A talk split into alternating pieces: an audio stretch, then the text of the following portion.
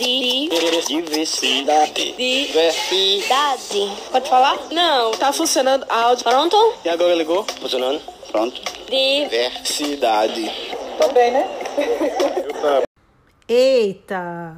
Calma, vamos lá.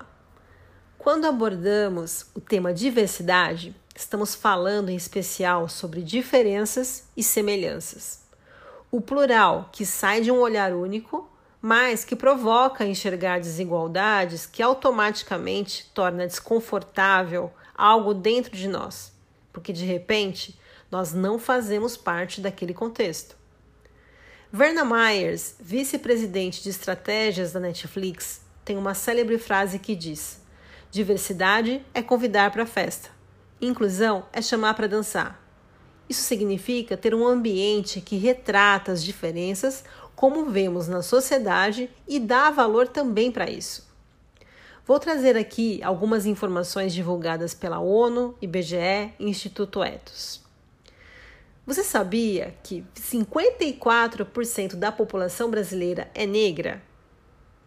Apenas 6% dessa população possui diploma universitário.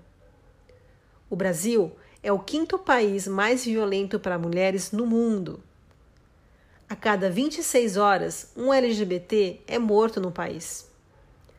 Apenas 2% dos empregados das maiores empresas brasileiras são pessoas com deficiência. 95% dos cargos de executivos pertencem a brancos, enquanto apenas 5% dos negros ocupam cargos desse nível.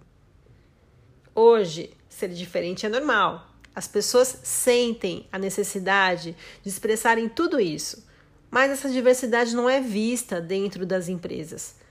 Afinal, por mais que a diferença esteja sendo naturalizada, os preconceitos continuam presentes. A diversidade de uma companhia, além de apontar o compromisso ético com a sociedade, pode trazer o que mais os empresários buscam: o lucro. Bom, conforme um estudo da organização McKinsey Company, empresas com diversidade étnica e racial possuem 35% mais chances de ter rendimentos acima da média do setor. As empresas com diversidade de gênero possuem 15% mais chances também de ter rendimentos acima da média. Nos Estados Unidos, para cada 10% de aumento na diversidade racial ou étnica da equipe, os lucros aumentam 0,8%. É, tem mais.